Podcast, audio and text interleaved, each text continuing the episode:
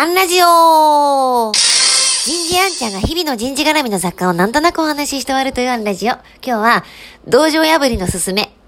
こんなテーマでお話ししてみようと思います。え、今日ですね、えー、ずっと新卒から同じ会社に勤め続けてきた方が、こう一体自分のね、実力が、えっ、ー、と、社会的にどれほど価値のあるものか、同じ会社にいるから、こう、わからないという話をされていました。まあ私は、こう、企業を飛び出したとはいえ、それでも小さな小さな人事の世界というね、あの、限られただいたい HR に携わっている方々は1%ぐらいですから、企業人の中ではね、その小さな小さな世界の中で生きているとも考えられます。えー、だからこそなんですが、えっと、このコロナ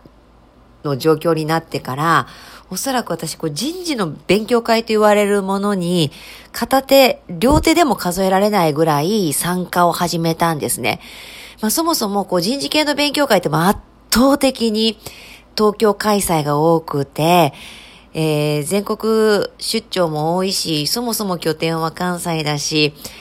えー、なかなかそういった勉強会に参加できなかった。ところがまあ、急速にオンライン化が進んだので、えっ、ー、と、夜の勉強会だとどんどん参加できるようになったので、オンラインになったから参加始めましたよろしく、みたいな感じで、かなりの数の人事系の勉強会に顔を出すようになりました。で、新参者ですから、もう誰よりも積極的に聞いて参加して、えー、時にこう次の次回の講師募集なんかは私でよかったらってこう頑張って手を挙げて、こうそうするとこうまた新しいなんだろう、つながりだったり、こう自分が見えてきたり、新しいチャレンジができたり、もちろん仕事も新しいチャレンジはするんですけれども、まあ、プロとして仕事している以上、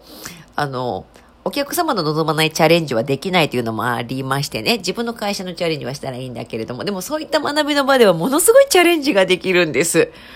で、最終的に、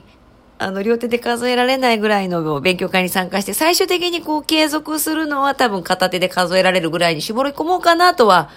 あの、思っているんですけれども、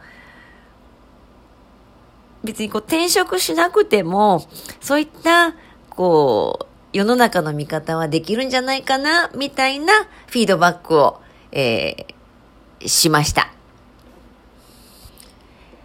こう、命短し恋せよ乙女じゃないですけれども、何かを手放してから次に行く必要は全くありません。今の場所にいながら新しいものも掴むことができる時代が本格的にやってきました。ぜひ、